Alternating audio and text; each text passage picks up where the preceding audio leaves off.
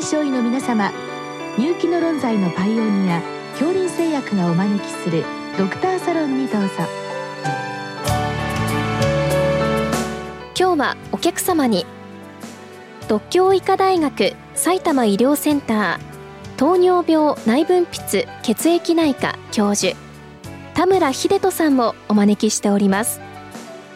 サロンドクターは青い会柏田中病院糖尿病センター長山内俊和さんです。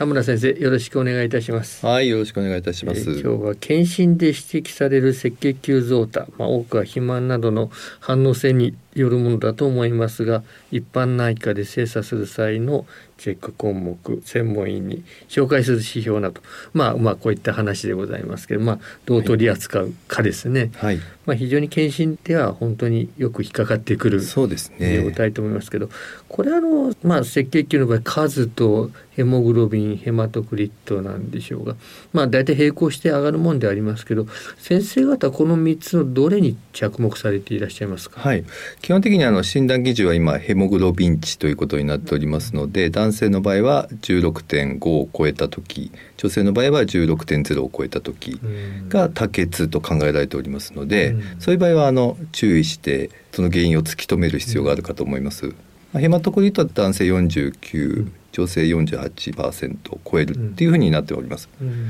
あまり赤血球数はそうですね、数はあんまり僕らも見てないですね。ねはい。これ先生あの上の方どんどん上がっていった場合先生方どのぐらいの値のものまで見られているものなんでしょうか？ヘモグロビンまあ20超えた方を一回見たことありますけど その時は本当にあから顔っていうかまさに、えー、ぼーっとしてて頭痛もあってっていう典型的な症状新生多血症の症状が出てきておりました。おおむねやはり17、18あたりでかなり重症と見てよろしいでしょうか？重症と言いますか、まあ、ある程度症状は出てくると思います。まあ、あのそのあたり病的カットオフというところで、はい、まあ、さて少し軽く超えたあたりですね、まあ、このあたりであのよくあの検診から上がってくる例で、まあ、この先生もご指摘のありふれた原因ですね、はい、これはどういったものが多いでしょうか？あの数年前にこの多血症の診断基準が引き下げられてヘモグロビン男性18.5から16.5まで引き下げられたんですけどそれはそうですね。それはやはりあのあんまり上がってない症例でも多血症がいるということでちょっと引き下げられたんですが、まあ、それであの多くの方が引っかかるようになってしまったんですけれども実際調べるとやはりあの相対的な赤血球増多ですね。いわゆるストレス多血症みたいなものが多かったりしますね。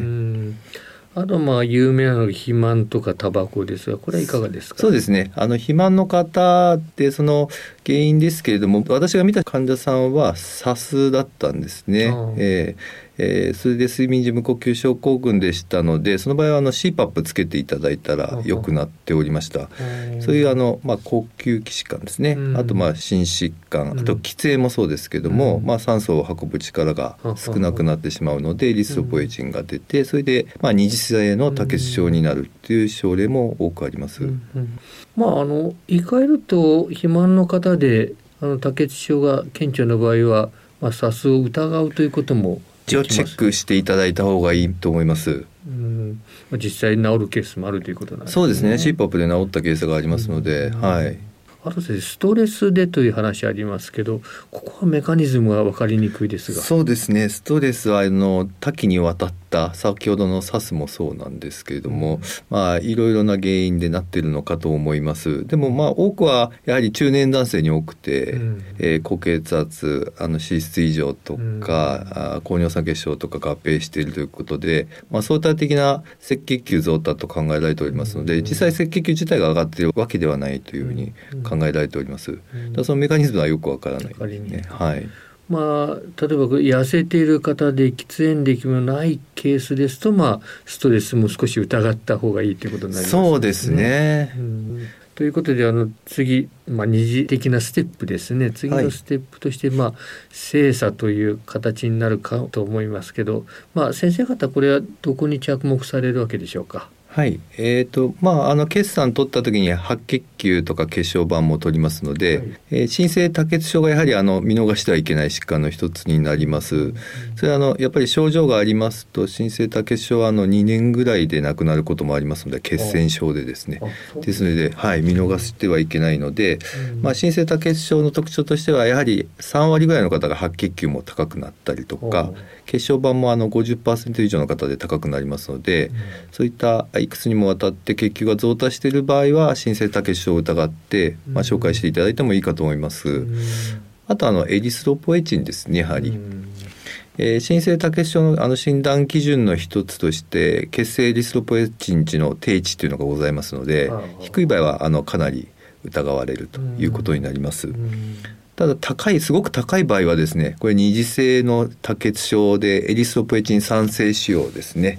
そういった腎がんとか肝がんで起こることがありますのでそういったものも一応チェックして、まあ、紹介していただくのがいいかと思いますけどもあの実際僕何年も多血症あの血球が多い人見てますけど、二次性のそのエリストポエチン酸性腫瘍は見たことないですまだ。はい、まあ稀は稀。稀は稀かと思われます、腎臓がんはいかがなんでしょう？腎臓がんもそうですね。高くなる方いまして手術すると良くなるって方も、まあ、見たことはありますけどまあまれかとは思います腎臓がん自体を、まあ、あまり使ってないせいもあるかと思いますが。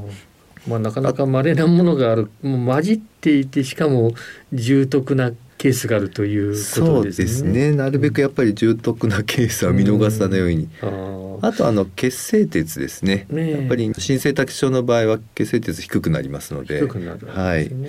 でもあの、うんえー、判断材料の一つになるかと思います。フェリチンとは乖離するもんなんでしょうか？フェリチンややっぱりあの鉄欠乏みたいになりますね。鉄欠乏性、えー、はい。どんどん消費されていく形ですね。ただ炎症が起こってくるとフェリチンもあんまり下がらなくなってくると。ちょっと矛盾した形になるので、そうですね、気がつきやすいといえば気がつきやすいですね。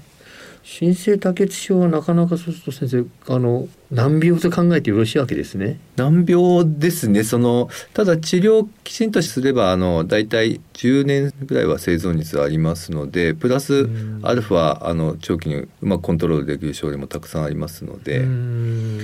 やはり基本はまあ遮血などして血球をコントロールしてあげれば、あと血栓予防ですね。アスピリンによる血栓予防してあげればあのうまくいく症例が多いです。この何かこう遺伝的なマーカーとかそういったものでこう補助診断はできないのでしょうか？あの僕らはあの JAK2 の遺伝子変異ですね、はい、あの95%以上の患者さんがあの JAK2 の変異がありますので採血をすればそこですぐ診断がつけられる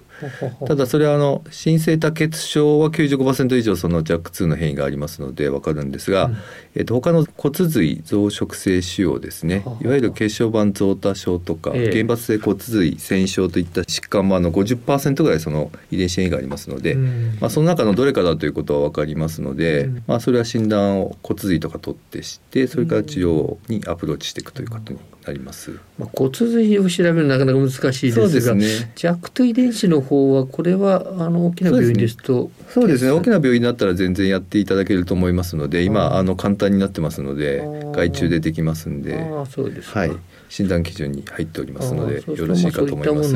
活用すると。そうですね、ね、よ。りアプローチしやすくなると思います。あと先生あの多血症で脾臓が腫れる皮腫ですね。はい。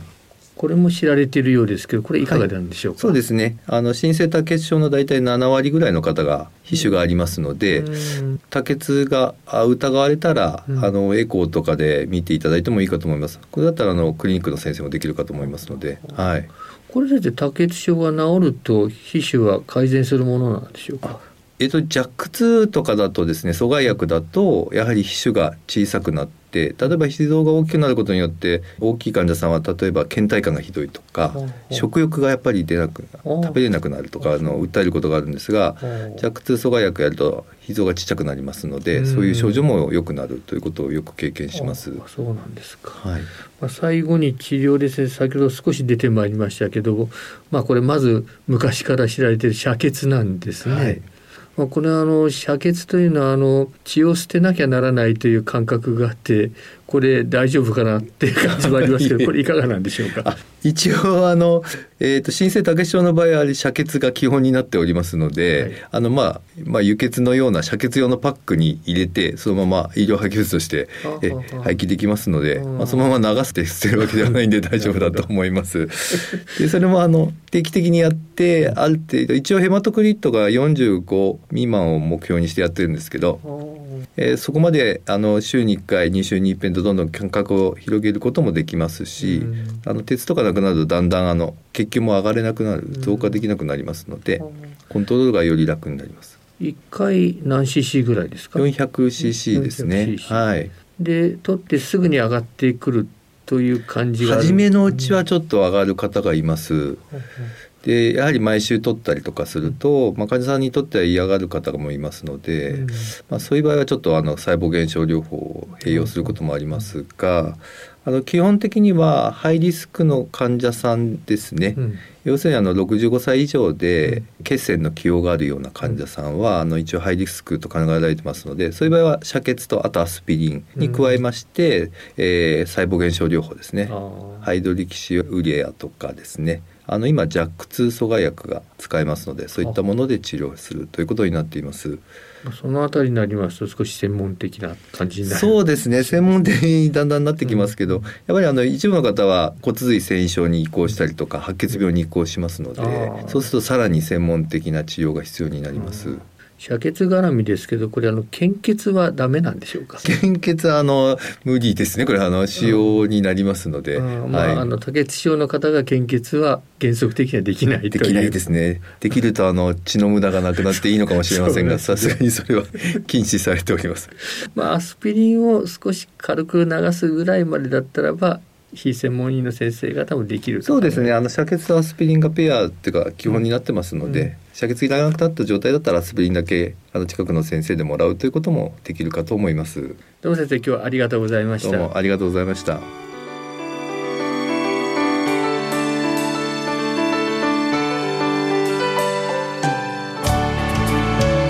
今日のお客様は独協医科大学埼玉医療センター糖尿病内分泌血液内科教授田村秀人さん。サロンドクターは青い会柏田中病院糖尿病センター長山内俊和さんでした。それではこれで恐林製薬がお招きしましたドクターサロンを終わります。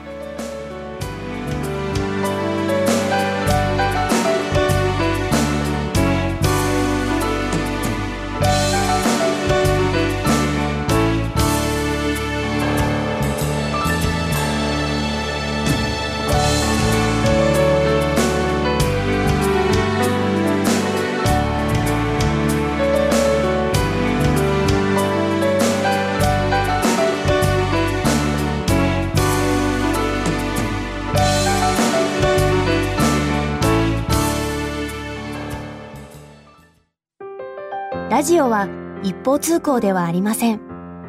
パーソナリティと聞いているあなたの心が合わさって、その瞬間に合う心地の良い世界が作られています。あなたが気分を上げたい時やリラックスしたい時、ちょっと寂しい時やぼーっとしたい時など、その時の気持ちにぴったりな音や声を準備してあなたをお待ちしています。ラジコはどんな時も居心地の良い場所でありたい。聞く場所が家だって移動中だって海や山でもあなたが耳を傾けるだけでそこが一番の場所になるように。心が整えば今日も明日もきっといい日になる。さあ、心地の良い声を浴びていきましょう。世界を広げる音があるラジコ。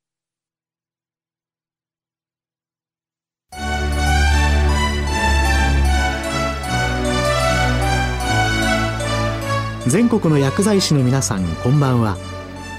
日本薬剤師会企画薬学の時間です。